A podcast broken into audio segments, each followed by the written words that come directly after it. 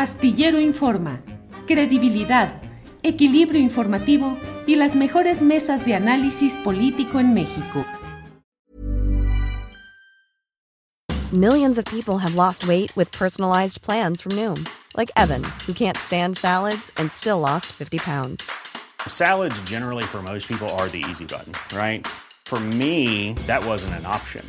I never really was a salad guy. That's just not who I am. But Noom worked for me. Get your personalized plan today at Noom.com.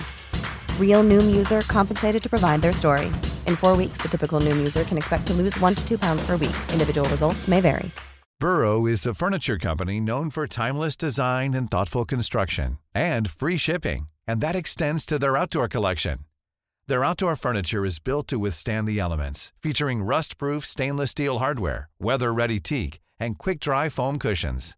For Memorial Day, get 15% off your Burrow purchase at burrow.com slash ACAST and up to 25% off outdoor. That's up to 25% off outdoor furniture at burrow.com slash ACAST.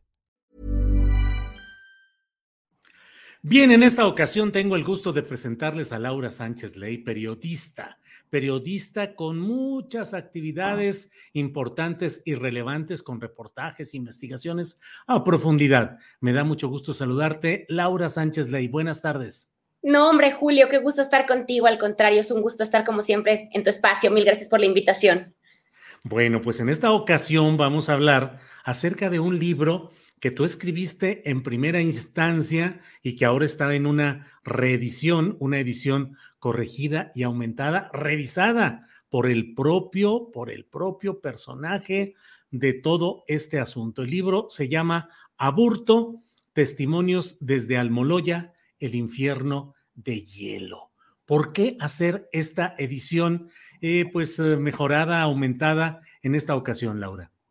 Julio, mira, ¿por qué hacer esta edición otra vez? Porque parece que el caso Colosio, al principio yo les digo y siempre bromeo que yo era la loca del caso Colosio, ¿no? Porque todo el tiempo me decían que porque estaba trayendo otra vez un tema que había pasado hace tantísimos años, ¿no?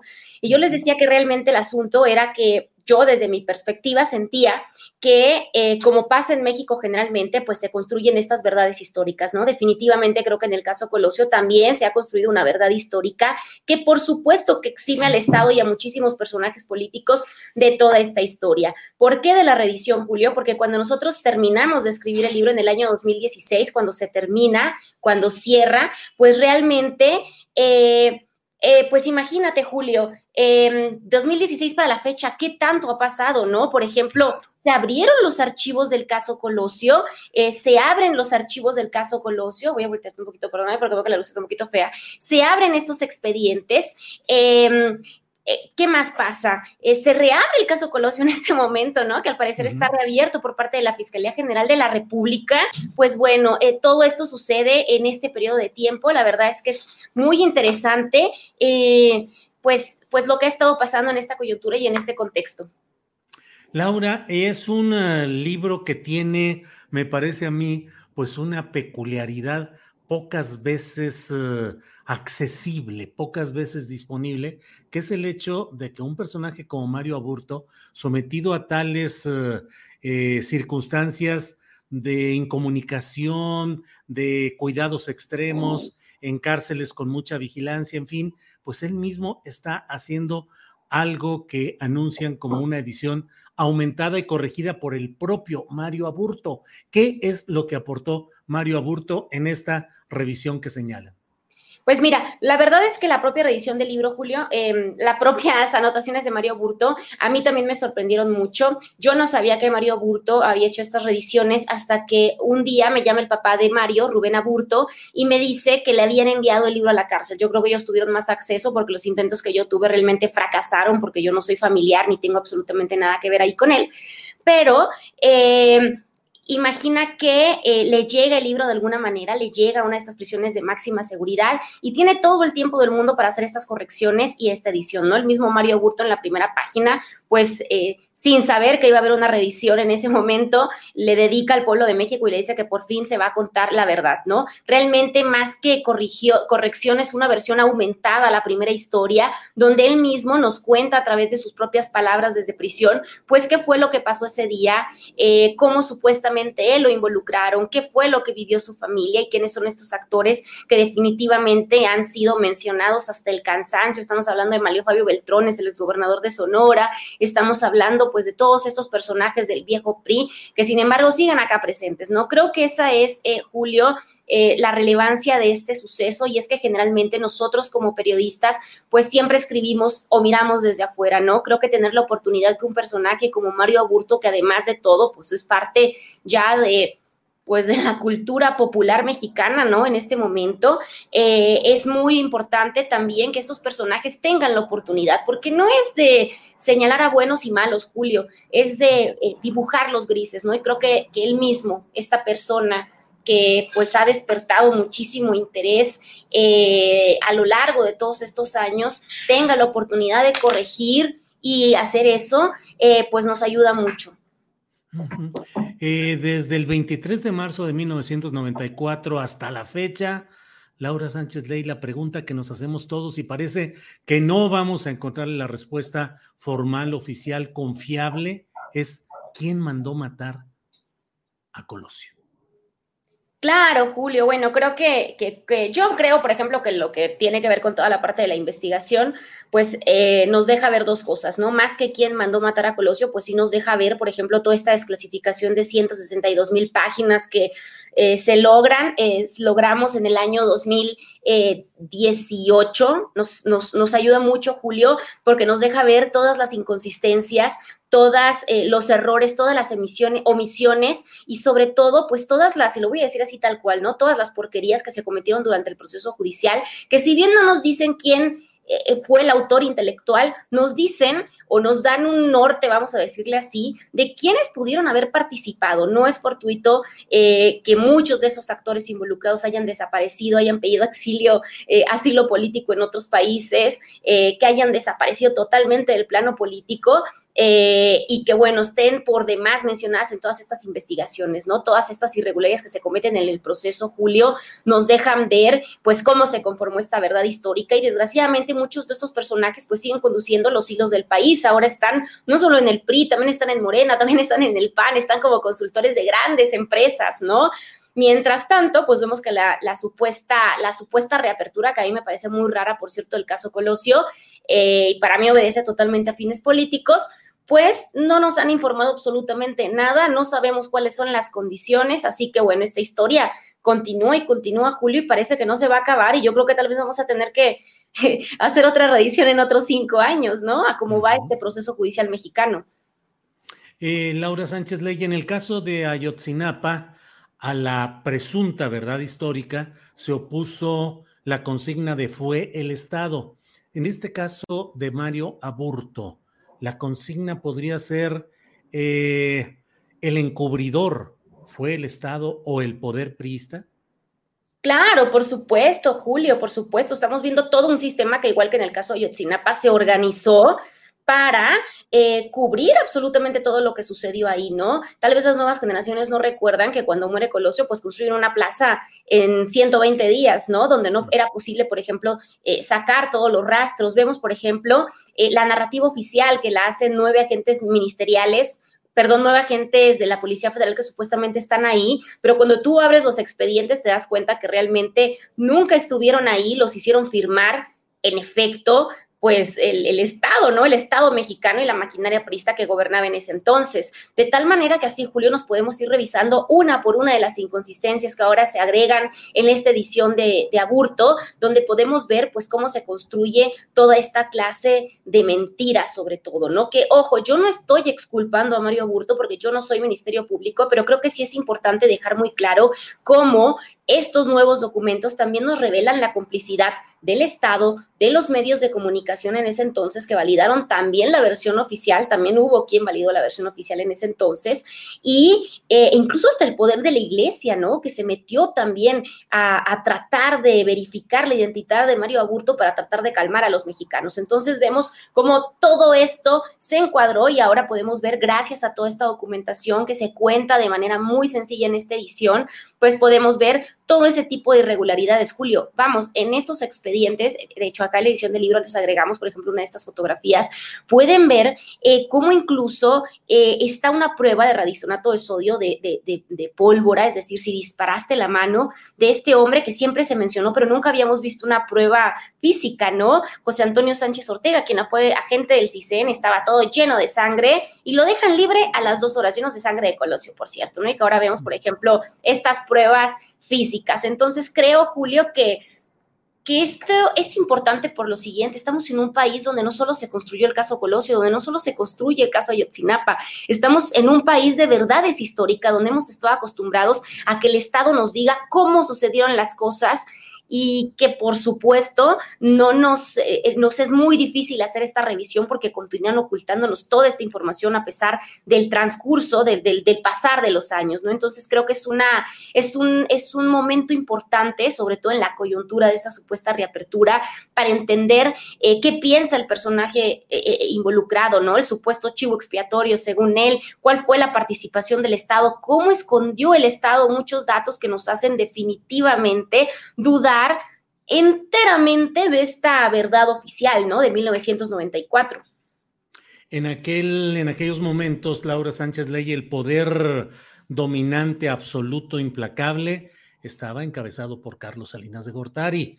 Eh, en una declaración por escrito que hizo en Dublín, eh, Carlos Salinas de Gortari sobre el tema, dijo que lo que había sucedido con el asesinato de Colosio había sido un golpe contra él. Dijo algo así como, es un golpe contra, fue un golpe contra mí, contra mi gobierno, fue un golpe tremendo en contra mía y de mi gobierno, porque dijo que le privaba de su gran amigo y más cercano colaborador y que la desaparición de Colosio había venido a truncar la posibilidad de consolidar la estrategia de cambio que él y otros más habían venido promoviendo desde aquella administración. Laura, a la distancia y con los datos que tienes. A lot can happen in the next three years. Like a chatbot may be your new best friend. But what won't change? Needing health insurance. United Healthcare Tri Term Medical Plans are available for these changing times Underwritten by Golden Rule Insurance Company, they offer budget-friendly, flexible coverage for people who are in between jobs or missed open enrollment. The plans last nearly three years in some states, with access to a nationwide network of doctors and hospitals. So for whatever tomorrow brings, United Healthcare Tri-Term Medical Plans may be for you. Learn more at uh1.com. It's that time of the year. Your vacation is coming up. You can already hear the beach waves, feel the warm breeze, relax and think about work. You really, really want it all to work out while you're away. Monday.com gives you and the team that peace of mind. When all work is on one platform and everyone's in sync, things just flow wherever you are. Tap the banner to go to Monday.com.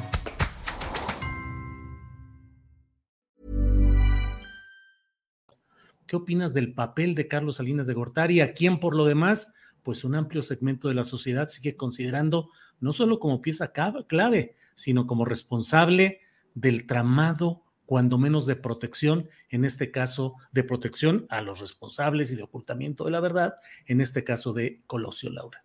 Julio, pues mira, definitivamente esa, esa declaración que, que lees es muy interesante. Hay un dato que yo rescato mucho, esa carta que dice que él incluso ya tenía comprada la botella de vino que se iba a tomar con Colosio una semana después, ¿no?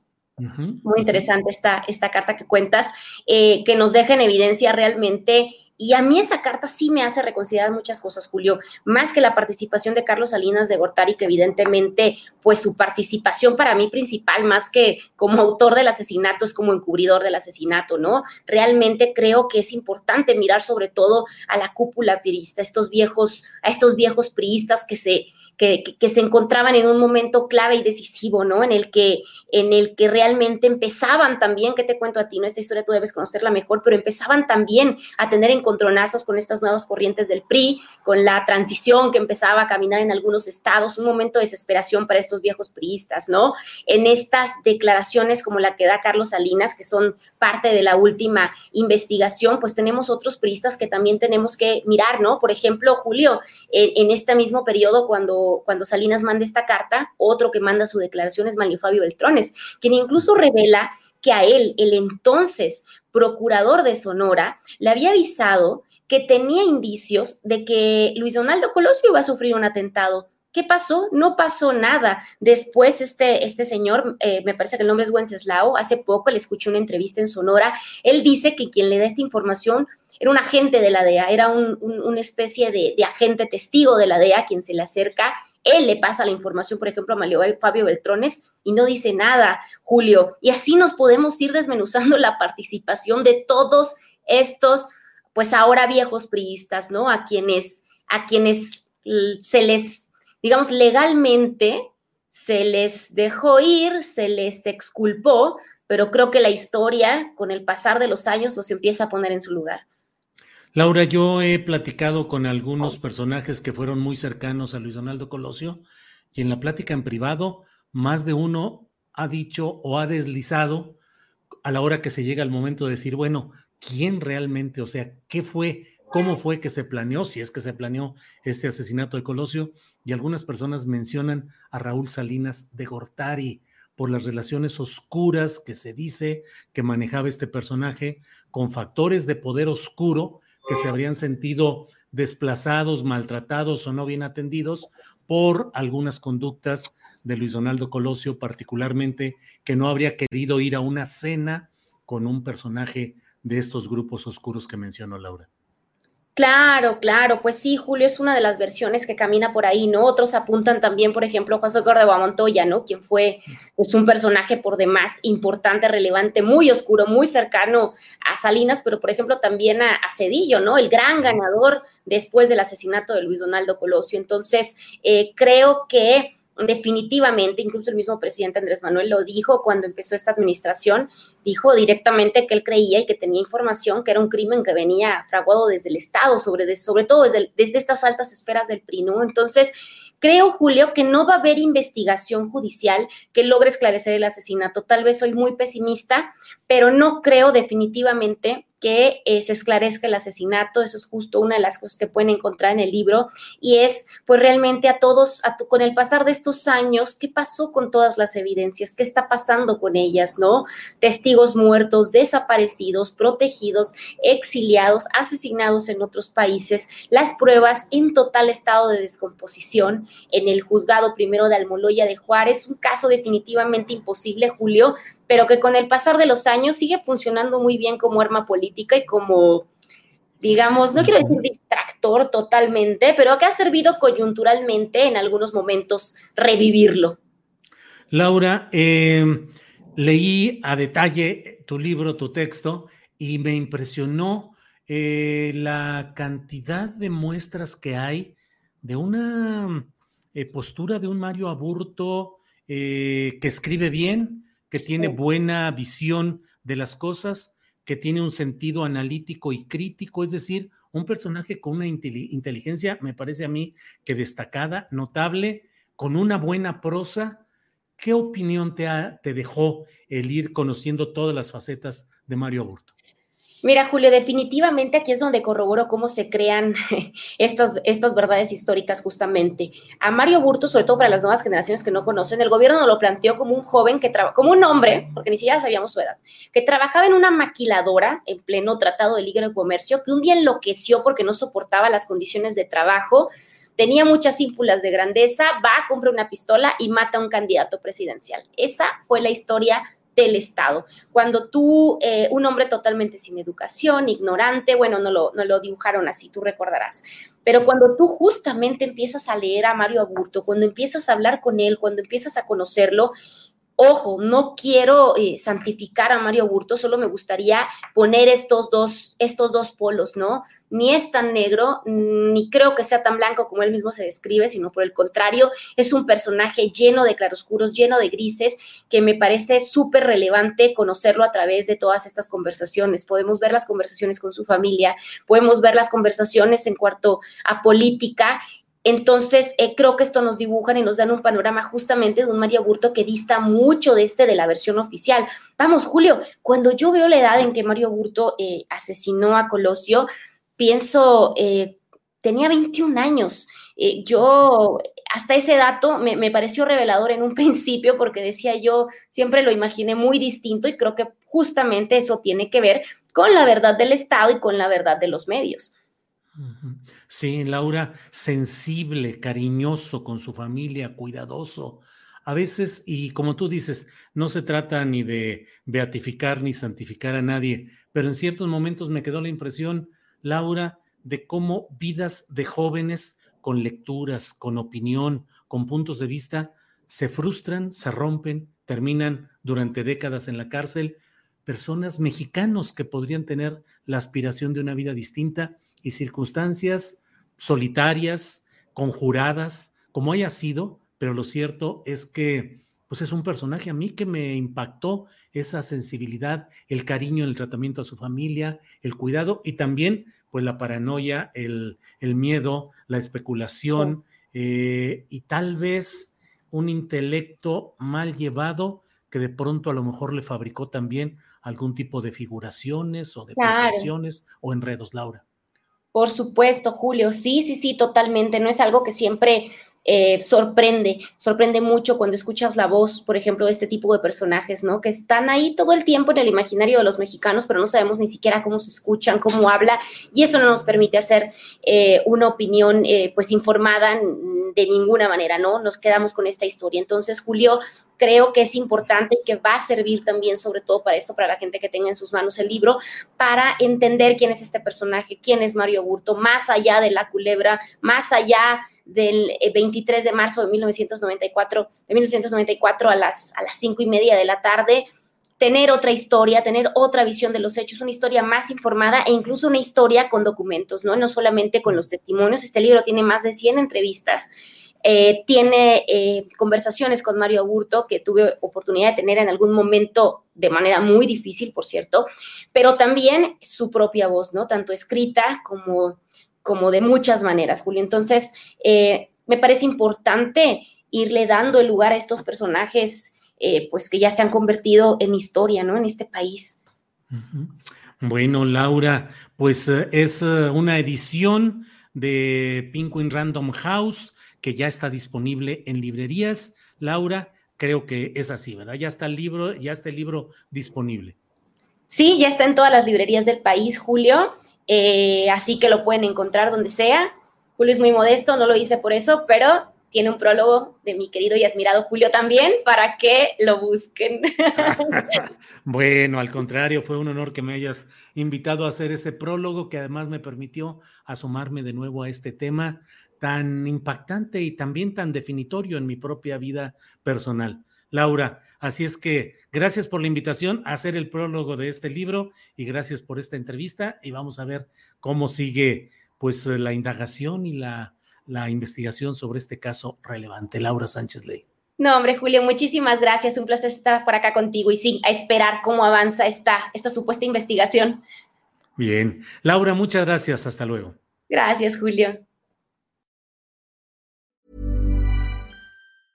¿Te preocupas por tu familia? Entonces, ¿por qué darles solo huevos ordinarios cuando pueden disfrutar de lo mejor? Eggland's Best, los únicos huevos con ese delicioso sabor fresco de granja, además de la mejor nutrición, como 6 veces más vitamina D, 10 veces más vitamina E y 25% menos de grasa saturada que los huevos regulares, además de muchos otros nutrientes importantes. Así que, dales los mejores huevos. Eggland's Best, mejor sabor, mejor nutrición, mejores huevos. Hola, buenos días, mi pana. Buenos días, bienvenido a Sherwin Williams. ¡Ey! ¿Qué onda, compadre? ¿Qué onda? Ya tengo lista la pintura que ordenaste en el ProPlus app. Con más de 6.000 representantes en nuestras tiendas listos para atenderte en tu idioma y beneficios para contratistas que encontrarás en aliadopro.com. En Sherwin Williams somos el aliado del PRO.